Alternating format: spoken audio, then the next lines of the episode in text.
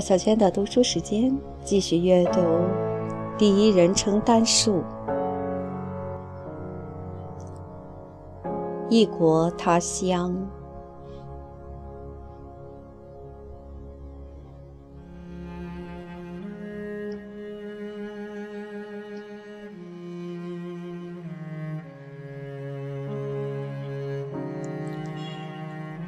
他先是弹奏了两首我熟悉的华尔兹，然后是一首波兰舞曲和一首练习曲。他弹奏时浑身充满了激情。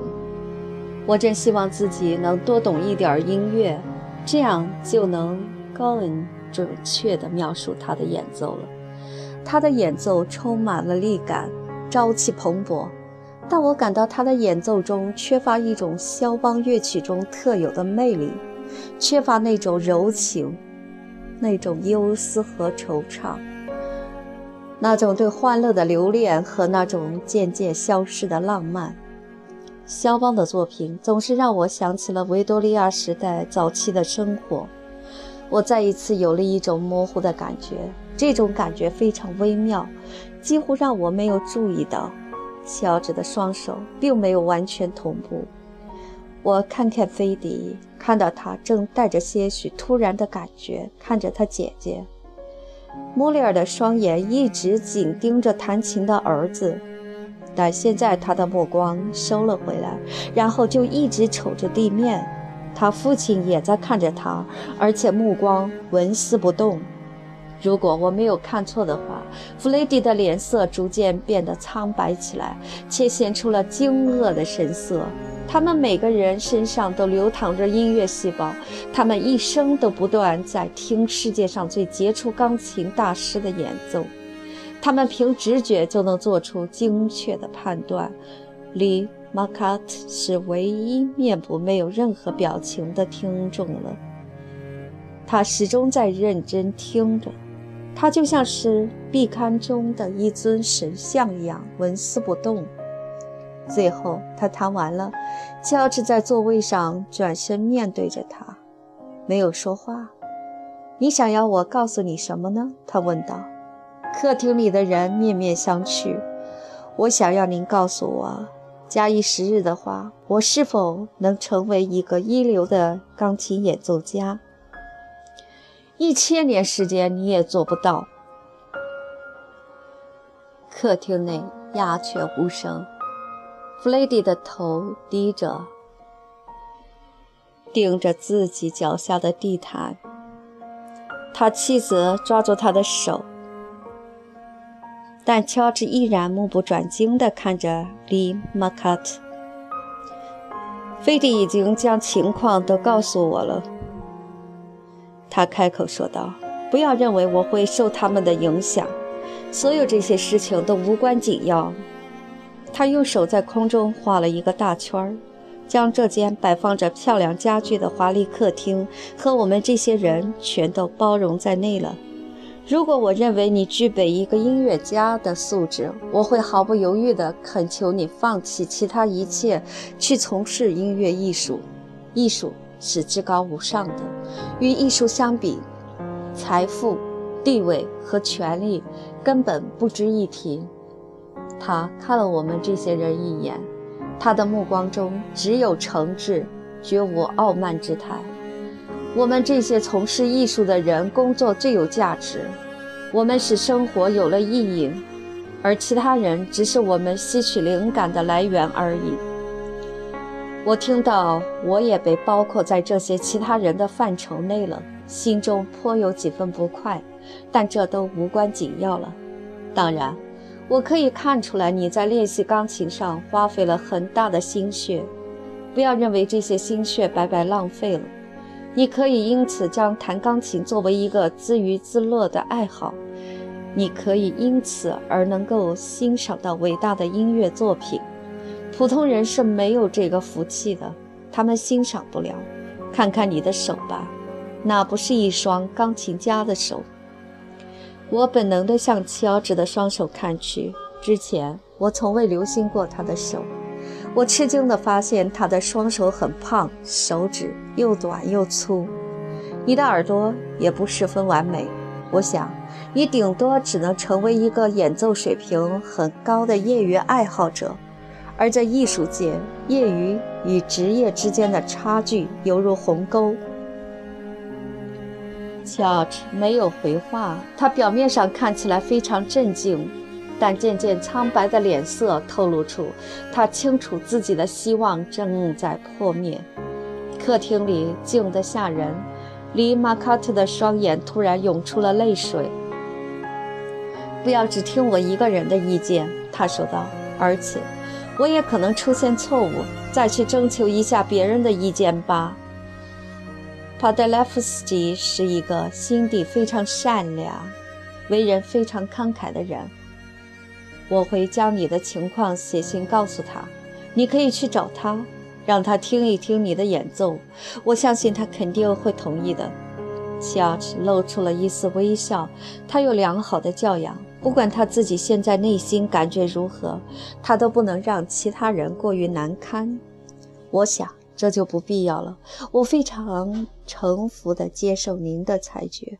告诉您实话吧，我在慕尼黑的音乐导师对我的评语与您的差别不大。他站了起来，掏出一支香烟，点着了。客厅内的紧张气氛因此有所缓和。其他人在椅子上动了动身子。李马卡特冲乔治笑了笑：“我能为你弹一首曲子吗？”他问道。“当然，请。”他站起身来，走到钢琴边，然后摘下手指上的戒指。他弹奏的是巴赫的作品。我不知道这首曲子的名字。但我能听出来，乐曲中有法国式的德国小宫廷内举办的严谨仪式，有严肃而富足的市民们的欢乐，有村庄绿绿草地上举行的舞会，绿树看起来就像圣诞树一样，阳光穿过树荫照在芳草地上，德国的乡村恬静而温馨。我的鼻孔中可以嗅到泥土的芬芳，我感到了一股强大的力量，这种力量神圣地植根于故国的土地中，因而非常强大。这是一种永恒无边的力量。他弹奏的曲调非常优雅，既轻柔又壮美，让人联想起夏日傍晚明亮的满月。我微微侧目打量了一下客厅内的其他人，看见他们听得都非常投入，神情痴迷。我真希望自己也能像他们一样，对音乐有如此深入的理解，也能够进入到这种如痴如醉的状态之中。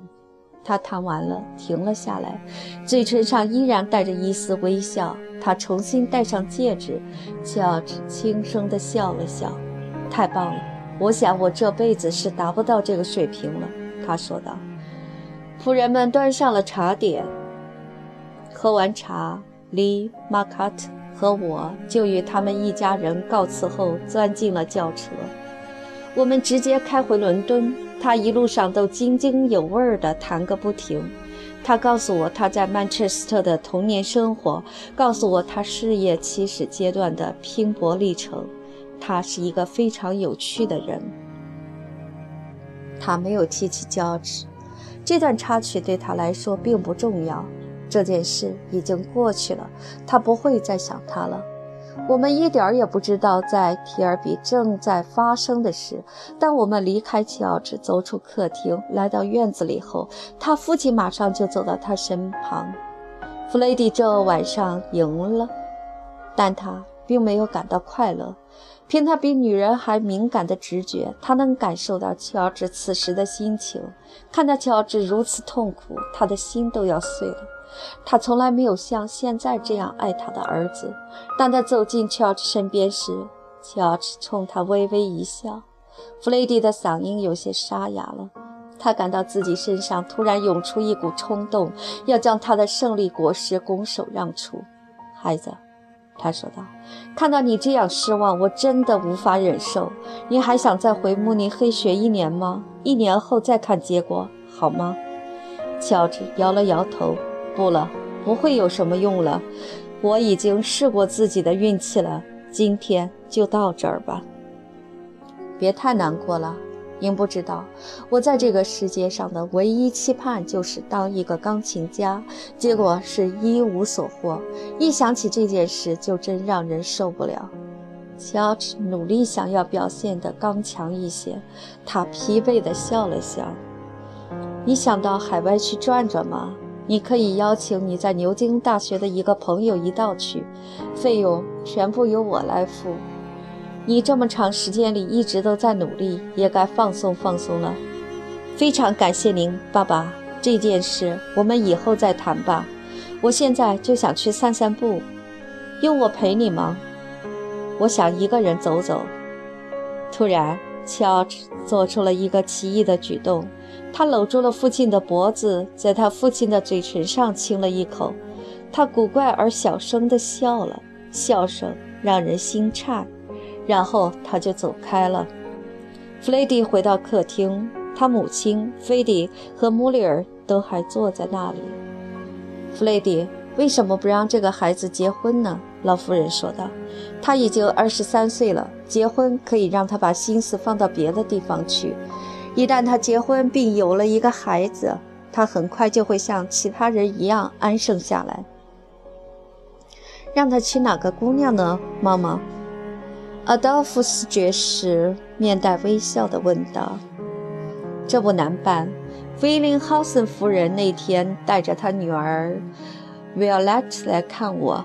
这姑娘人很不错，嫁妆肯定也少不了。”威廉豪森夫人的意思我听得很明白。她说：“如果维奥莱特能嫁到一个好人家，她丈夫雅各布爵士会出一笔很重的陪嫁。”莫莉尔的脸红了。我讨厌菲林·哈森夫人。乔治还年轻，不急着结婚。他如果喜欢哪个姑娘，我们家出得起钱。布兰德老夫人用一种奇怪的眼神看了他儿媳一眼。你真蠢呀，梅利亚姆。他用了莫里尔早就不用的名字称呼她。只要我还活着，我就不能让你干这种蠢事儿。莫里尔暗地里说过多少次了？他想要乔治娶一个非犹太姑娘。老夫人非常清楚这一点，但他也明白，只要他还活着，不管是弗雷迪还是莫里尔都不敢向他提出这个建议。乔治没有去散步，也许是他想起了狩猎季节即将开始，于是走进了枪械库。他开始清洗他母亲在他二十岁生日时送给他的那把枪。自打他到德国去后，这支枪就再也没有人用过。突然，一声枪响把仆人们都吓了一跳，他们急忙奔向枪械库，发现乔治躺在地上，子弹从他的心脏部位穿过。显然，这支枪上的子弹是上了膛的。乔治摆弄这支枪时，不小心枪走了火，正好射中了他自己。人们经常可以在报纸上看到这类消息。